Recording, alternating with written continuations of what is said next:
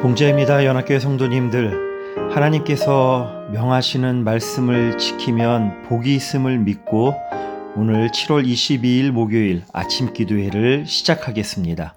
찬송가 393장 오신실하신 주 함께 찬양하겠습니다.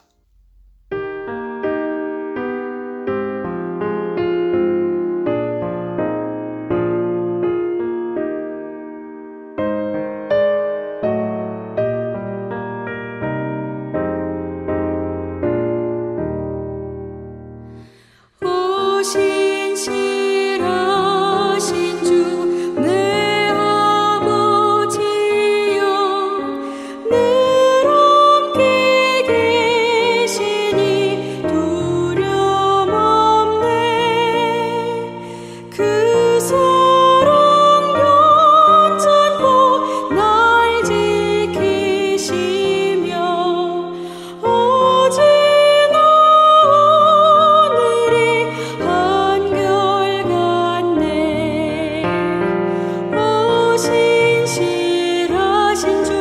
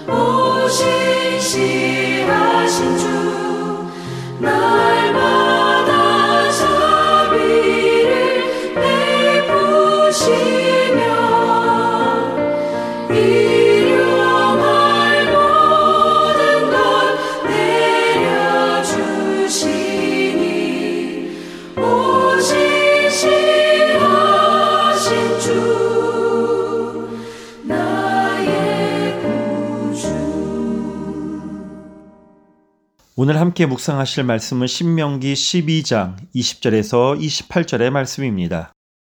내 하나님 여호와께서 네게 허락하신 대로 네 지경을 넓히신 후에 네 마음에 고기를 먹고자 하여 이르기를 내가 고기를 먹으리라 하면 네가 언제나 마음에 원하는 만큼 고기를 먹을 수 있으리니 만일 네 하나님 여호와께서 자기 이름을 두시려고 택하신 곳이 네게서 멀거든 내가 네게 명한 대로 너는 여호와께서 주신 소와 양을 잡아 네 각성에서 네가 마음에 원하는 모든 것을 먹되 정한 자나 부정한 자를 막론하고 노루나 사슴을 먹는 것 같이 먹을 수 있거니와 다만 크게 삼가서 그 피는 먹지 말라.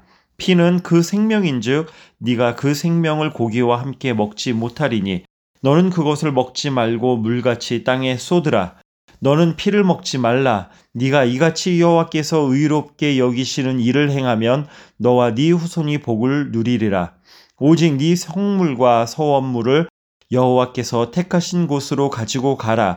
네가 번제를 드릴 때에는 그 고기와 피를 네 하나님 여호와의 제단에 드릴 것이요 네 제물의 피는 네 하나님 여호와의 제단 위에 붓고 그 고기는 먹을지니라.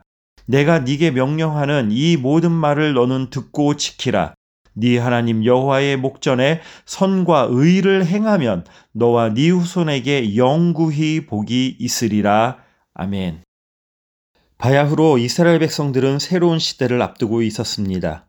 광야의 시대는 위대한 지도자 모세와 함께 저물어가고 있었고, 이제 약속의 땅을 향한 여정이 그들 앞에 펼쳐져 있었습니다. 새로운 땅에서 펼쳐질 그들의 삶은 광야에서의 척박함과는 거리가 멀었습니다. 가나안 땅에서의 풍요로움을 20절이 이렇게 예시하고 있습니다. 네 하나님 여호와께서 네게 허락하신 대로 네 지경을 넓히신 후에 네 마음의 고기를 먹고자 하여 이르기를 내가 고기를 먹으리라 하면 네가 언제나 마음에 원하는 만큼 고기를 먹을 수 있으리니 물론 광야 시절이라고 해서 고기를 먹지 못했던 것은 아닙니다. 기브롯 핫다와에서 이스라엘 백성들은 고기를 먹게 해달라며 울부짖었습니다. 반복되는 불평과 원망에 지친 나머지 모세는 하나님께 도저히 이스라엘 백성들을 감당할 수 없다며 자신을 죽여달라고 하소연했습니다. 그러자 하나님은 바람으로 메추라기를 몰아 이스라엘 진영에 내리게 하셨습니다. 하지만 많은 이스라엘 백성들은 고기가 이 사이에서 채 씹히기도 전에 큰 재앙으로 죽고 마는 비극을 맞이했습니다. 그러나 이제 가나안 땅에서는 재앙에 대한 공포 없이도 고기를 마음껏 먹을 수 있게 된 것입니다.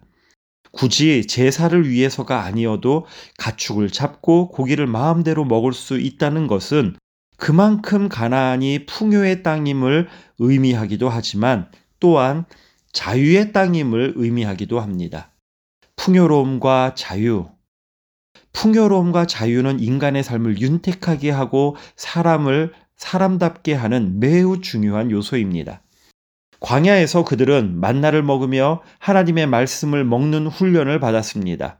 광야에서 그들은 불기둥과 구름기둥이 움직이는 대로 이스라엘 백성 전체가 대우를 지어 움직였습니다. 그것은 하나님의 인도하심을 따라 움직이는 훈련이었습니다. 그러나 이제 그들은 훈련이 되었고 약속의 땅이 목전에 있습니다. 이제 만나를 주식으로 먹는 대신 여러 풍부하고 다양한 음식들을 먹고 싶은 대로 마음껏 먹을 수 있게 되었습니다. 불기둥과 구름기둥의 보호가 없어도 그들은 자신들이 원하는 대로 집을 지으며 삶의 터전을 가꿀 수 있게 되었습니다. 그들에게 주어진 이 풍요와 자유는 그러나 양날의 검이 될 것입니다. 한쪽에는 풍요가 주어졌지만 풍요의 다른 한쪽은 탐욕이 자리 잡고 있습니다. 한쪽에는 자유가 주어졌지만 자유의 다른 한쪽은 방종입니다. 그들은 풍요와 탐욕 사이에서 그리고 자유와 방종 사이에서 매 순간 선택하며 살아야 합니다. 언뜻 보면 광야 생활이 고달프고 힘든 것 같지만 사실은 풍요와 자유 속에서 자신을 지키는 것이 훨씬 더 힘듭니다. 왜냐하면 인간은 스스로 선을 행할 수 있는 능력이 없기 때문입니다. 그냥 내버려 두면 끔찍한 죄악 속에서 스스로를 파멸시켜가는 존재가 우리 인간입니다. 그래서 하나님께서 출애굽 이후 40년 동안 끊임없이 가르치셨던 말씀을 가나안 입성을 앞둔 시점에서 또 다시 반복하여 말씀하시는 이유는 바로 여기에 있습니다. 하나님의 말씀은 풍요와 자유 속에서 이스라엘 백성들의 삶을 옥죄는 올무가 결코 아닙니다. 오히려 하나님의 말씀은 풍요와 자유 속에서 그들이 탐욕과 방종으로 치우치지 않도록 지켜주는 가이드라인입니다. 여기 우리에게 중요한 영적 교훈이 있습니다. 하나님은 자신의 백성들에게 마음껏 고기를 먹을 수 있도록 해주시는 분이십니다. 우리는 자주 하나님의 계명을 굉장히 무거운 것으로 생각하는 경향이 있습니다. 하나님은 우리가 좋아하는 것, 우리가 즐기는 것을 금하시는, 우리가 금욕적으로 살아가기를 원하시는 그런 분으로 잘못 생각하기가 참 쉽습니다. 그러나 결코 그렇지 않습니다. 하나님의 계획은 항상 우리에게 만족을 주시는 것입니다. 그래서 하나님은 마음껏 마음대로 실컷 고기를 먹어도 된다고 하십니다. 그러나 우리가 하나님이 주시는 참된 만족을 누리기 위해서는 하나님께서 허락하신 것을 누리면서도 하나님의 말씀을 잊어서는 안 됩니다. 하나님의 말씀을 잊지 않고 하나님의 말씀 안에서 하나님이 주신 것들을 누릴 때 우리는 영혼의 참된 만족과 기쁨을 드릴 수 있는 것입니다. 시편 37편 5절에 중요한 말씀이 나오지요. 네 길을 여호와께 맡기라 그를 의지하면 그가 이루시고 하나님은 우리 안에 있는 여러 가지 길과 계획과 욕구를 버리라고 부인하라고 말씀하지 않으셨습니다. 하나님께 맡기라 그렇게 하셨습니다. 그러면 하나님께서 이루실 것입니다. 예수님의 제자들은 길을 가면서 서로 싸웠습니다. 누가 큰 자냐? 서로가 큰 자가 되고 싶어 했습니다. 예수님은 다투고 있는 그들에게 너희는 어떻게 해서 아직까지도 서로 크고자 하느냐? 크고자 하는 마음을 버려라. 이렇게 말씀하지 않으셨습니다. 큰 사람이 되고 싶으냐? 으뜸이 되고 싶으냐? 그러면 내가 그 방법을 알려주마. 모든 사람을 섬기는 자가 되라. 마가복음 10장 44절에 너희 중에 누구든지 으뜸이 되고자 하는 자는 모든 사람의 종이 되어야 하리라. 그리고 성도님들, 우리는 시편 37편 4절 말씀도 기억합니다. 또 여호와를 기뻐하라 그가 네 마음의 소원을 네게 이루어 주시리로다. 그러기에 오늘도 우리 하나님은 우리의 마음의 소원을 아시고 이루어 주시는 분이십니다. 그러하니 하나님이 주신 모든 것을 마음껏 누리게 되기를 바랍니다. 그러나 기억하십시다.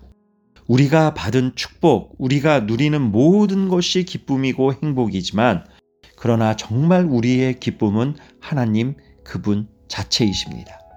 그러기에 항상 주의 말씀을 기억하십시다. 성도님들, 바로 이러한 삶의 방식이 기쁨을 누리는 것이고 참된 안식이요, 평안이고 행복입니다. 오늘 성도님들의 삶 속에 하나님을 기뻐함이 충만하시기를 주의 이름으로 축복합니다. 기도하겠습니다. 하나님 아버지, 불과 수십 년 전 우리 사회에 만연해 있던 빈곤은 어느덧 이제 풍요로움으로 바뀌었고, 갖가지 억압과 통제 역시 자유로 바뀌었습니다. 하지만 우리는 이 풍요와 자유 속에 가야 할 길을 제대로 찾지 못해 비척거렸으며 그것이 우리 자신의 것인 것처럼 흥청망청거렸습니다. 주님, 이러한 시대에 더 많은 풍요와 자유를 차지하기 위해 우리의 삶을 소진하는 어리석음에서 우리를 건져 주시옵소서. 풍요로움과 자유 속에서 하나님을 우리의 중심에 모시게 하시고 하나님께서 주신 선물을 기꺼이 이웃들과 나눌 수 있도록 도와 주시옵소서. 그래서 풍요 속에서 오히려 영적으로 빈곤해지고 있는 이 사회를 하나님의 부유하심으로 채울 수 있는 우리가 되게 하여 주시옵소서 이 참된 기쁨을 누리는 오늘 하루의 삶이기를 예수님의 이름으로 기도드렸습니다. 아멘.